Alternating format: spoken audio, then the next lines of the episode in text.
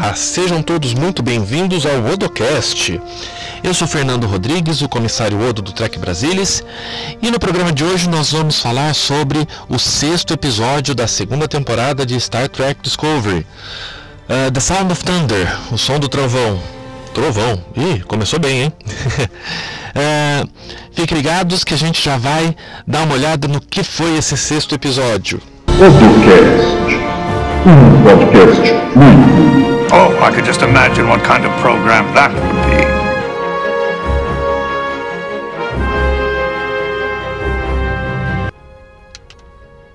Vamos lá então. Que episódio, gente?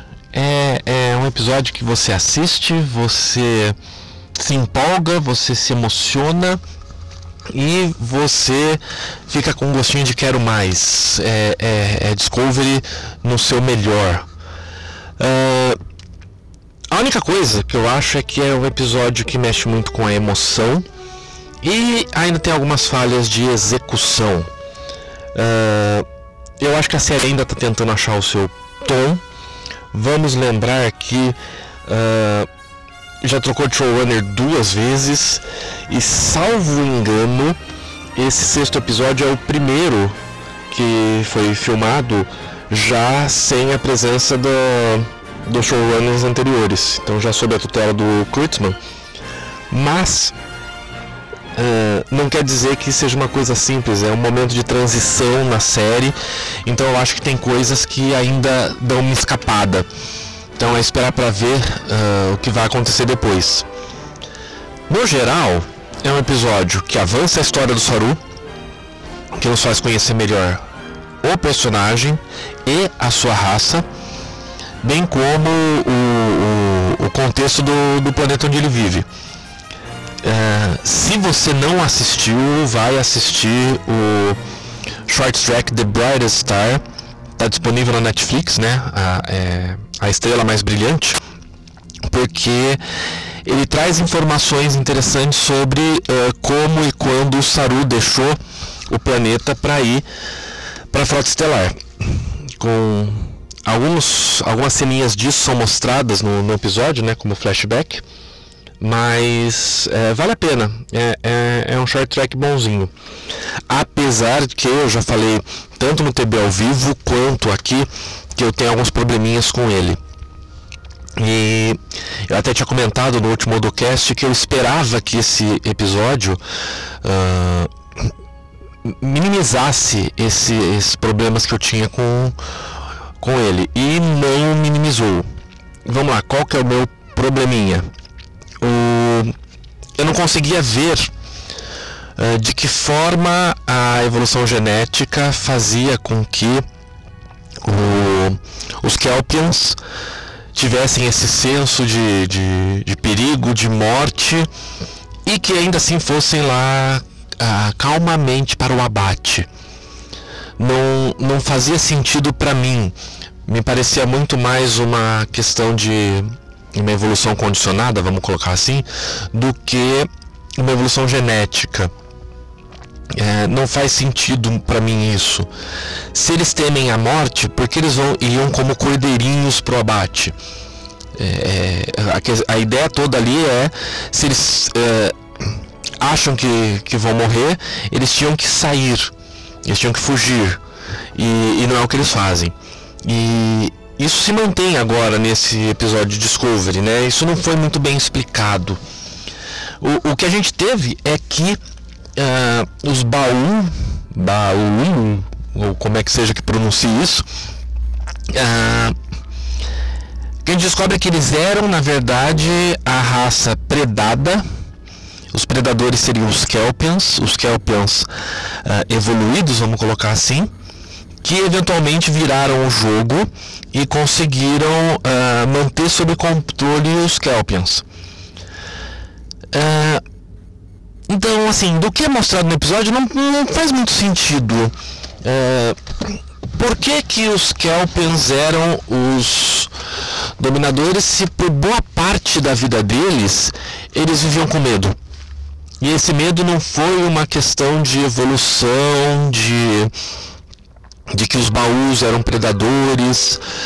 É, não faz sentido. Boa parte da vida eles eram os, os medrosos, vamos colocar assim. É, eu não acho que teriam a, agressividade necessária para ser os predadores dos baús, mas é, só quando passa uh, pelo processo de transformação que eles perdem uh, as glândulas de medo e desenvolvem uma arma na cabeça, é que eles se tornam predadores. É, eu não consigo ver como a espécie chegaria a se tornar predadora. Para mim não faz muito sentido. Também não faz sentido para mim se os baús eram as vítimas, as presas, como é que eles se desenvolveram tanto tecnologicamente? É, Claro que é possível. A raça humana uh, foi presa por muito tempo e, e, e, hoje domina o planeta. Inteligência faz isso, mas não sei. Me pareceu muito mais um interesse de fazer um plot twist do que de realmente tentar explicar essa dinâmica. Uh, me pareceu um pouquinho forçado.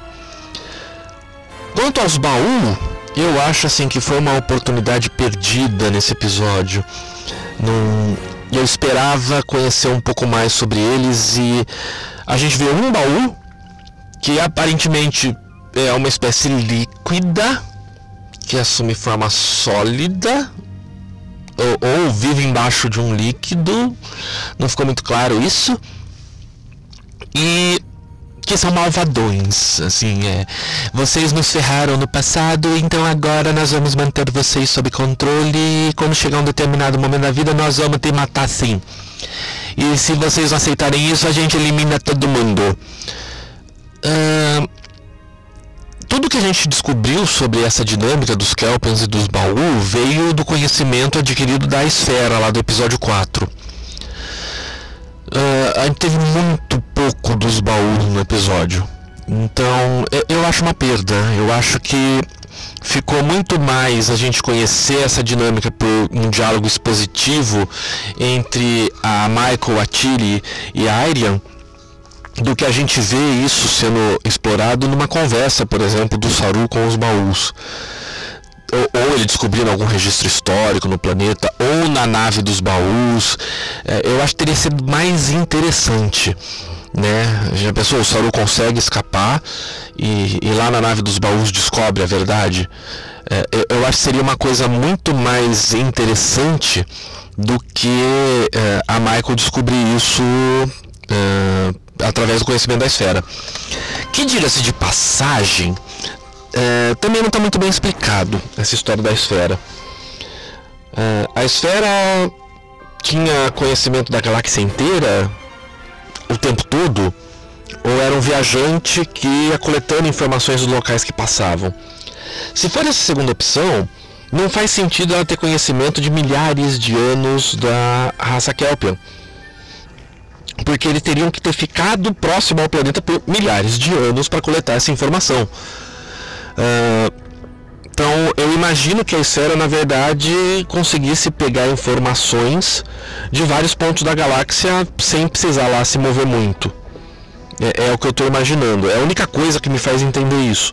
Por que, que eles tinham tanto conhecimento de milhares de anos dos Kelpans? Se fosse uma raça, um ser uh, nômade, eles não, mesmo tendo 100 mil anos de história, eles não ficariam, vamos lá, 10 mil anos no planeta é, dos Kelpians para pegar as, as informações. 10 mil anos seria 10% da existência deles. Então, não sei. É, isso não foi explicado e eu acho que não vai ser explicado, para ser sincero. Vai ser uma coisa que vai ficar ali no ar. E eu espero que eles mexam nisso com muito cuidado, porque vai acabar ficando muito conveniente, né? Qualquer informação que a gente precisa, vamos lá, Ariane, procura aí no registro da sonda. Procura aí do, dos registros da esfera. Então, é, é, eu acho que eles têm que tomar muito cuidado com isso, senão a gente vai criar um novo conceito em jornada que é o Deus Ex Esfera. É, tem uma coisa que me incomodou muito no, no episódio, que é o Saru e, e a, a, o seu comportamento na nave. Eu não sei até que ponto isso é problema de roteiro, eu não sei até que ponto isso é problema de direção. Uh, momento que a gente vê isso é quando o pai que entra na ponte, o Saru está sentado na cadeira do capitão, ele ainda não sabe que está de volta ao seu planeta natal. E ele não sai da cadeira para o pai que sentar. Ah, eu acho que a ideia ali era fazer uma piada, mas uh, não sei, uh, a execução ali ficou parecendo o Saru um pouco arrogante. Não, é, assim, completamente atípico com o personagem, pelo menos o que a gente viu dele até agora. Ok, ele passou por uma transformação, mas uh, o que a gente tinha visto desde essa transformação não, não, não indicava ainda um, um, um problema assim. E outra coisa é a interação dele com o pai, que no momento em que eles descobrem que tem que falar com os baús, é, ele fica raivoso, agressivo. O, o, pai que deveria ter chamado a segurança e, e confinado ele. E, e, não aceitado a sugestão da Michael de permitir que o Saru fosse para o planeta. Então, é, não me parece assim é, é, lógico. Se o Saru estava com ódio dos baús, ou alguma coisa assim, eu acho que ele não demonstraria dessa forma. Eu acho que ele eh, não seria raiva, seria um certo desespero. Ele estava agressivo demais com o Pike. E, e, não desceu bem. Não desceu bem essa cena não. E, e, é o único momento, se vocês olharem, é, é o único momento enquanto o, o, o Saru tá na nave é, que ele fica raivoso assim. Depois quando ele desce no planeta ele não tá assim. Depois quando ele tá interagindo com os baús é só um pouquinho assim. Então, não sei, destoou. Não, não desceu muito bem para mim não.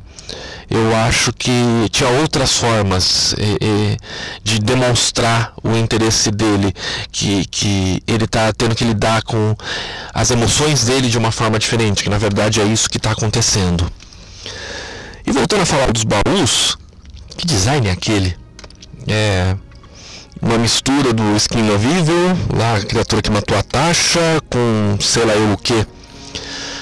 Não dá para ver muita coisa. É, a, inclusive a, a, decisão de direção ali, de como filmar o baú, uh, ficou confuso. Eles não ficam por muito tempo focando a criatura, a câmera está sempre se mexendo, a, a cortes rápidos ficou esquisito, assim, é, eu acho que é intencionalmente a gente não conseguir ter uma visão clara dos baús.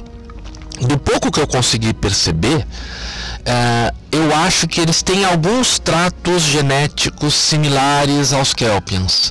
Eu acho que a mão, por exemplo, é, é, é, é parecida. Não sei se a ideia aí é mostrar que é, ambos teriam um ancestral comum, e isso talvez seja desenvolvido na série mais para frente. Então ambos seriam um ancestral comum. Seria uma coisa meio Homo sapiens e Neandertais. Não sei se o timescale que eu estou falando está correto. Pode ser que seja o Homo habilis e os Neandertais ou alguma coisa assim. Como eu já disse aqui, eu sou engenheiro e eu não sou lá muito fã de biologia. É, mas talvez a ideia seja essa, mostrar que é, eles têm um ancestral comum, que houve uma, uh, o desenvolvimento de duas espécies e que elas estão nesse ciclo há muito tempo, ou seja, eles teriam um ancestral comum e não teria por que essa briga toda. Outra coisa é. Primeiro, a gente só viu um baú que, que saiu lá do tanque, né, do seu poço de petróleo, de graxa, ou o que quer que seja aquilo. E aí ele volta, ele de, decide matar né, o, o, o, Saru e a, e a irmã dele. E ele volta lá pro tanque. O Saru tem um ataque de raiva, uh, descobre que desenvolveu super força, consegue se livrar das, das garras. E isso não me incomoda. Uh, isso pode ser uma, um ponto ali, um processo do que ele estava passando na evolução. Talvez agora a gente saiba que Saru agora sem momentos de raiva consiga ter uma força acima do normal. Mas depois ele faz o que ele bem entende. Os baús não fazem nada a respeito. Absolutamente nada. A única reação que os baús vão ter depois é quando é, o, o, eles conseguem acelerar o processo evolutivo de todos os Kelpians do planeta E aí eles resolvem dizimar os Kelpians. Mas o Sauron faz o que bem entende lá. Então, uh, uh, não, não botei muita fé. Talvez a lógica ali fosse os baús são fortões assim, são fodões assim, enquanto estão levando Kelpians como cordeirinhos para abate. A partir do momento que os Kelpians não são cordeirinhos para abate, e, e, eles são frágeis. Não sei não engoli muito bem. E outra coisa também é que uh, o pai que chega a propor que a frota estelar pode mediar né, uma nova relação, um novo equilíbrio entre os Kelpians e os baús, mas isso, depois da resolução do episódio, nunca mais é mencionado. Então, os anjos, os anjos, o anjo vermelho aparece, dá um pulso eletromagnético, desabilita uh, a tecnologia dos baús, para evitar que os Kelpians sejam extintos. E não se fala mais dos baús. Os baús precisam de ajuda, eles vão conseguir reativar a tecnologia deles. Não se fala mais nada. É, então, não, não gostei, assim, ficou muito. Há uma intenção de mostrar que eles não são maus por ser maus que foi uma estratégia desenvolvida uh, dois mil anos atrás e que eles continuam, uma estratégia de sobrevivência, essencialmente, eles continuam adotando isso. Eu acho que a ideia aí era tentar mostrar, olha, tá todo mundo aí lutando pela sobrevivência, ninguém é mal por mal, os baús não são comedores de Kelpians, mas eu acho que faltou, faltou sim um, um pouco mais de resolução ali. Não, não gostei. É, eu acho que realmente tudo que envolve os baús nesse episódio, eu acho que ficou caricato e mal desenvolvido. Uh, e como eu falei, o que a gente descobre sobre eles, a gente não descobre lidando com eles, a gente descobre uh, com informações da esfera. Então, hum, isso não casou muito bem. E o Red Angel, hein? Agora, o Saru, com seus olhos aprimorados, consegue ver que é uma forma humanoide, usando uma tecnologia que é muito avançada, que muito mais avançada que qualquer coisa que a frota conheça no momento. E tá. Aí já com a informação de Tachyons do episódio passado, a internet está em polvorosa. Tem muita gente dizendo que o Red Angel é a Michael e, e aí tem apostas para todo lado, que é o, o, o Pike, que, que é a Tilly, que é o Spock, apesar que a figura tem um, um, um corpo um pouco mais uh, feminino. Uh, então, olha, é, nitidamente é falado claramente ali que a ideia deles é que seja alguém mexendo com as linhas temporais, que seja alguém alterando uh, eventos históricos por algum motivo. E se for isso e for a, alguém da Discovery voltando e fazendo alguma coisa, eu não sei se eu vou gostar muito não. Eu acho que seria muito mais legal se fosse alguma raça alienígena fazendo alguma coisa que a gente descobrisse que até fosse pro bem, não precisaria necessariamente ser algo malvado. Mas não sei, porque. Por exemplo, vamos imaginar que seja Michael. A Michael aparecer como anjo para Spock, quando o Spock era jovem ainda, para informar uh, onde a Michael tinha se escondido após o ataque dos extremistas lógicos, faz sentido. Aparecer para Michael lá no meteoro, quando ela está ali à, à beira da morte, faz algum sentido também. Agora, por que voltaria lá em em 2053 e salvaria aquela igreja, aquela, aquelas pessoas naquela igreja e, e levaria para outro planeta. Então, qual é a motivação da Michael? Qual seria a motivação da Michael para fazer isso? Então, não sei.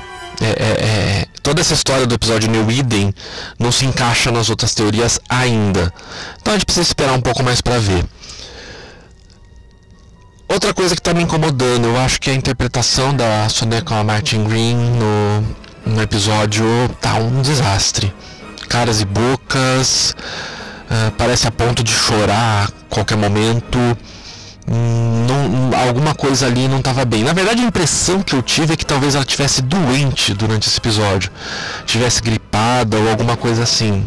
Digo isso por conta dos olhos uh, que parecem um pouco lacrimejando ali. Pode ser que seja isso, mas não, não senti a Michael realmente presente ali. Não. Então me incomodou um pouquinho a participação da Michael. Fora isso tudo, no episódio a gente teve o, a evolução do caso Kuber, o curioso caso do Kuber. Uh, ele está lá na enfermaria e está tendo que lidar com eu voltei dos mortos. E não só isso, eu voltei dos mortos, mas eu tenho um corpo completamente novo. E ele está surtadaço. Assim, nitidamente, ele está com problemas psicológicos ali. O que não seria de se estranhar das circunstâncias, mas tem até mais coisas. Uh, ele tem memória do assassinato dele? Se ele tem, por que que é, é, é porque ele obviamente vai ter algum trauma ligado a isso ele tem lembranças do período que ele ficou preso na rede micelial e vamos lembrar ele estava ali é, tentando sobreviver de qualquer jeito na rede micelial Uh, então isso teria problemas psicológicos. Então é, é, me incomodou o fato da médica e todo mundo ali ficar falando que ele está bem, ele está ótimo, ele está bem, ele está ótimo. Falando de fisiologia. Ah, é o seu corpo uh, que está aprendendo a lidar com o seu novo sistema nervoso. E ninguém fala nada da questão psicológica que ele está passando. Ele nitidamente não está bem. Uh, o que faz todo o sentido dado o que aconteceu com ele. Uh, mas eles ignorarem o fato que ele nitidamente não está bem me incomoda um pouco. o Stamets eu entendo, o Stamets está bobo nesse episódio. Está completamente bobo, apaixonado pelo Colber e talvez a, a, alegria de tê-lo de volta depois de tê-lo perdido segue para perceber que tem algo estranho ali. Mas a médica eu acho que tinha que perceber. O Saru percebeu, isso foi abordado um pouco pelo Saru, ali na conversa que o Saru teve com ele. E vamos lembrar que a, a Michael, no episódio 4, disse que o Saru é extremamente empático. Então uh, faz sentido o Saru ter percebido isso, mas a médica deveria ter percebido e não falar, ah, você tá bem, você tá ótimo. Então, outro pontinho fraco aí. E eu acho que tem uma semente plantada aí porque a gente vê muito a interação do Stamets com o Kuber.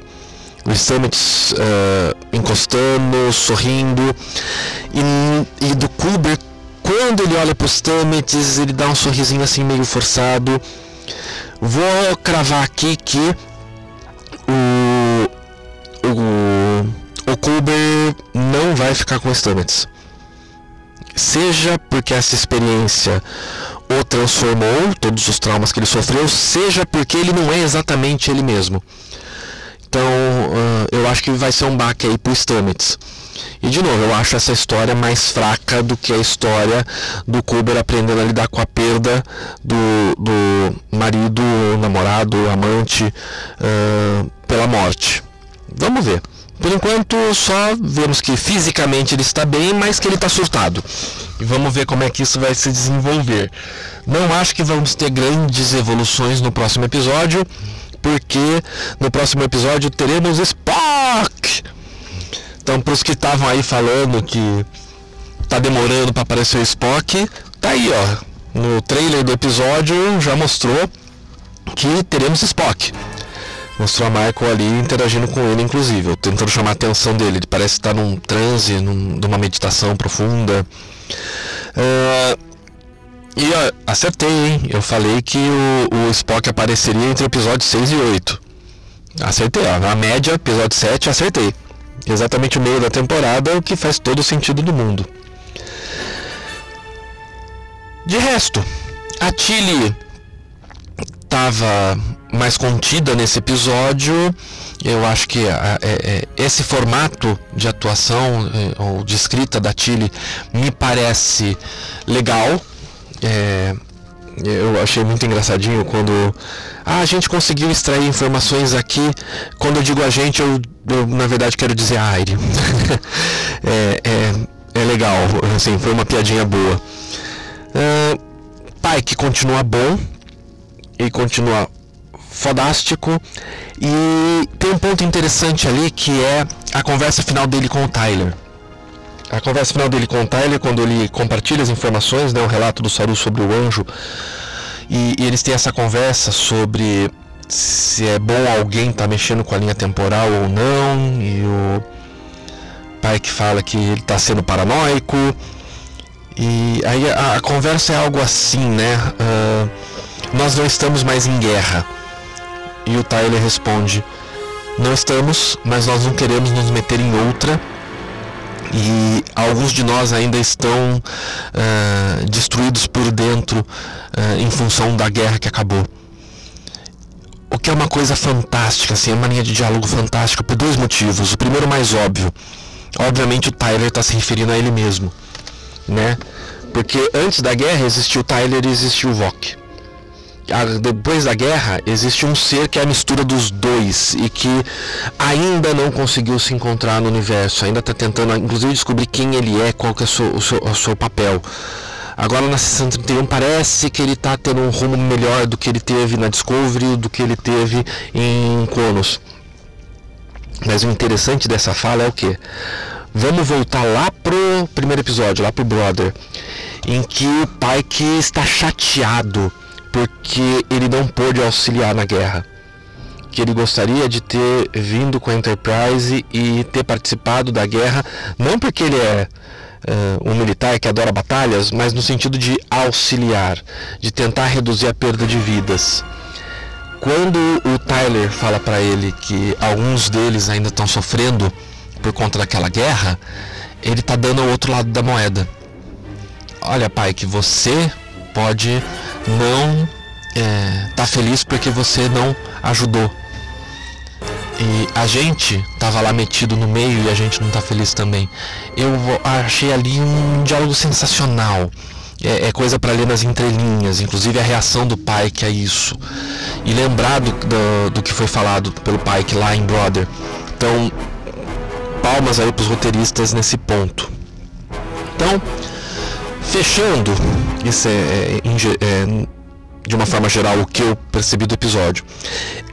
Em resumo, é um episódio que quando você assiste você se empolga, você se preocupa com o Saru, você fica animado porque a gente está tendo de novo um Red Burst, a gente está tendo de novo interação com o anjo, ou seja, o plot da temporada está evoluindo, a gente vê uh, o Saru uh, evoluindo inclusive ele que era proibido de voltar ao seu planeta agora tem essa possibilidade uh, porque eu acho que isso não está mostrado em tela, mas eu acho que a federação vai uh, intermediar uma negociação entre os baús e os Kelpians e com isso a, a proibição do Saru de visitar o planeta deixa de existir. Eu acho que é isso. Uh, então no geral, é um episódio com muitos positivos, muitos positivos mesmo, mas com esses pontos que me incomodam. É, então, acho que é, dava para ser melhor. É, poderia ter sido a gente descobrir essa história do Saru com os baús, pelo Saru na nave, ou na interação dele com o baú, ou extraindo informação da nave dos baús, ou seja, ele descobrir a verdade e, e não isso ser obtido uh, pelo conhecimento da esfera. Uh, eu acho que poderia ter uma resolução melhor para os baús em termos de o que aconteceu depois da intervenção do anjo. Não houve sequer uma linha de fala para isso. Mas, outra tremenda atuação do Doug Jones. Uh, a história evoluindo. Então o saldo é muito positivo. É, é, um episódio que quando você termina de assistir você fica com um gosto muito bom na boca. Tem problemas de execução? Tem. Mas é uma série que ainda está se acertando, ainda está tentando achar seu pé. É, eu não cheguei a comentar isso no episódio passado, mas com a volta do Kubrick, me parece que eles estão meio que dando um soft reset ali na série. Porque o, o, o Kubrick tinha morrido. O Tyler tinha ido para Cronos e de repente os dois que tinham deixado a nave estão de volta. Quem está faltando só é o Lorca. E o Lorca eu não acho que vai aparecer, e, e se for aparecer não vai ser tão breve assim. Uh, então meio que assim, os jogadores estão de volta às posições originais. E agora eles estão prontos para uh, trazer o novo player que vai ser o Spock. Qual vai ser a função do Spock, em quantos episódios ele vai aparecer, vamos ver. É, eu acho que eles têm que tomar muito cuidado porque o Spock é um personagem tão icônico que se eles usarem demais ele se ele estiver agora em todo santo episódio, eu acho que ele pode é, descaracterizar a série. Eu acho que talvez a gente tenha que encontrar o Spock, é, conversar com ele, recuperar as informações que ele tem e, e de repente o Spock volta para Enterprise para auxiliar lá nos reparos e, e aparece esporadicamente. Eu acho que vai ser algo mais assim. Vamos ver. Não acho que teremos Spock agora por meia temporada em todos os episódios. Eu acho que é uma decisão muito arriscada. E uma coisa que eu pensei é que este episódio, apesar dos probleminhas de execução, é, tem muita cara da clássica. Tem muita cara da clássica. Isso me lembra, é, é, o que me lembra mesmo é o episódio Um Gosto de Armageddon, A Taste of Armageddon, em que dois planetas vizinhos estão guerreando só por computadores e ficam mandando as pessoas para o abate e não conversam. O Kirk vai lá, né, a diplomacia cowboy, é, destrói os computadores e os obriga a terem que conversar. Esse episódio me lembrou muito. Uh, esse episódio de Discovery me lembrou muito o Gosto de Armageddon, me lembrou muito o estilo e a pegada dos episódios da clássica e me fez ficar pensando se a gente for uh, refazer a série clássica, a gente fizer um remake da clássica agora, seria algo bem parecido com o que a gente viu nesse episódio de Discovery. E eu gostei. Eu gostei bastante e eu vou começar a fazer campanha aqui. Eu sei que a CBS não tá me ouvindo, mas porra, eu quero uma série com o Pike. Eu quero realmente uma série com o Pike. Não sei se a gente vai ter. Tudo que foi anunciado até agora é série com a Jojo, duas séries animadas, a série do Picard. Então eu tenho minhas dúvidas se teremos uma série com o Pike. Eu acho que tá tudo pronto para ter. A gente tem o, o Pike, a gente tem a Number One, a gente tem o Spock. Uh, a gente tem a Enterprise, é, que eles construíram o cenário da ponte. A gente vai ver a ponte da Enterprise nessa temporada. Então eu não vejo por que não ter uma série uh, com o Pike na Enterprise. Mas nem tudo que Tracker quer, Tracker consegue, né? uh, e não vamos reclamar, a gente passou tanto tempo sem ter uma série para discutir episódio que pô, é, é tão empolgante ver isso. A gente vê um episódio que é uma série clássica modernizada, é, o que poderia ser a série clássica hoje. Então é, é, é uma coisa muito legal. Então é, esses são os meus comentários sobre o, o episódio e agora esperar uma semana para a gente poder ver o que, que eles vão fazer com o Spock ou como é que eles vão trazer o Spock de volta. E agora vamos pro momento hater. Momento hater. Come back in half an hour. I'll be happy to take your complaint then.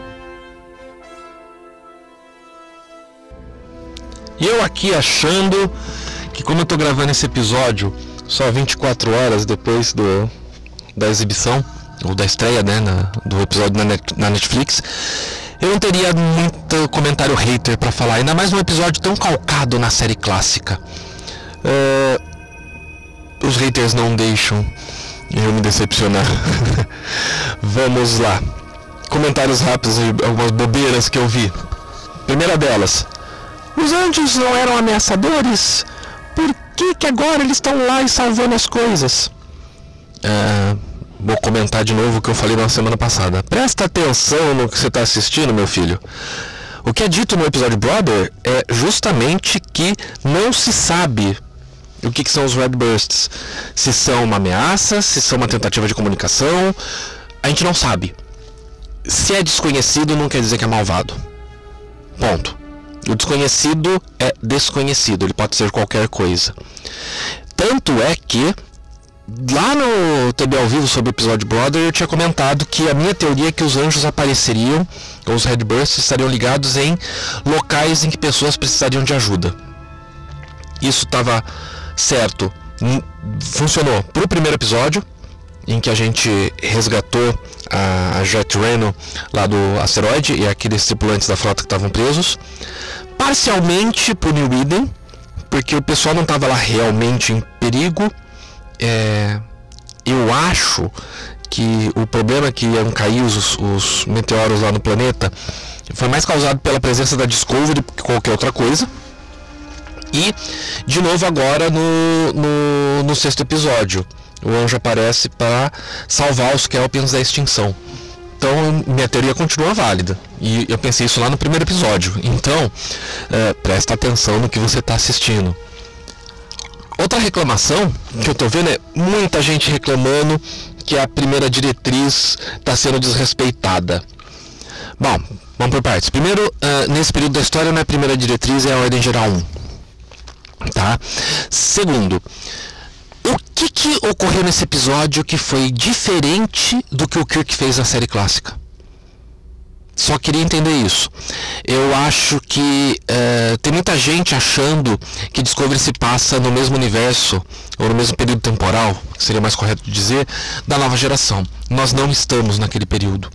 Nós estamos ainda no período em que a gente tem a diplomacia cowboy. Ai, mas é, é, interferiram e nem contactaram o comando da frota, que absurdo. Quantas vezes o Kirk falou com o comando da frota antes de fazer alguma coisa? Então, o que a gente está vendo é raiz. É Star Trek raiz, como era nos anos 60. Não tem por que ser diferente disso. Tá? Eu acho que a decisão está acertadíssima. E eu volto a repetir, eu falei lá atrás isso. Uh, por que fazer Discovery no século 23? Por que não fazer uma série pós-Voyager? Para se livrar das regras do Roddenberry. Rodenberg, quando criou a nova geração, definiu que não havia conflito entre seres humanos. Todo mundo era bonzinho, não tinha problema nenhum. Isso é um tremenda amarra para você fazer drama com qualidade. Então, você fazer algo pré uh, nova geração faz todo o sentido do mundo, porque a gente pode se espelhar muito na série clássica. E é particularmente nessa temporada o que a equipe de Discovery está fazendo. E finalmente, Uh, a Michael era para ser a protagonista da série, não tá aparecendo tanto. Uh, meu, vocês estão reclamando da Michael desde a estreia da série. E agora vocês estão reclamando que ela tá aparecendo pouco? Decidam se vocês querem que ela apareça mais, que ela apareça menos. Vocês não estão fazendo muito sentido no, nos seus argumentos aí. Ou você gosta dela e quer que ela participe mais, ou você não gosta dela. No, no, no escolha o que, que você quer criticar. e é isso. Galera, muito obrigado pela audiência, pelas mensagens que carinho, de carinho que eu recebi com o retorno do Odocast. É, eu fiz um esquema de gravação diferente hoje, então eu espero que o som esteja melhor. Eu vou descobrir já já a hora que eu for dar uma editadinha e colocar as vinhetas. Vou tomar cuidado para ver se a música não, não, de fundo não atrapalha muito o áudio da minha fala. E nos encontramos na próxima semana, onde nós vamos discutir Spock. Um grande abraço a todos e vida longa e próspera.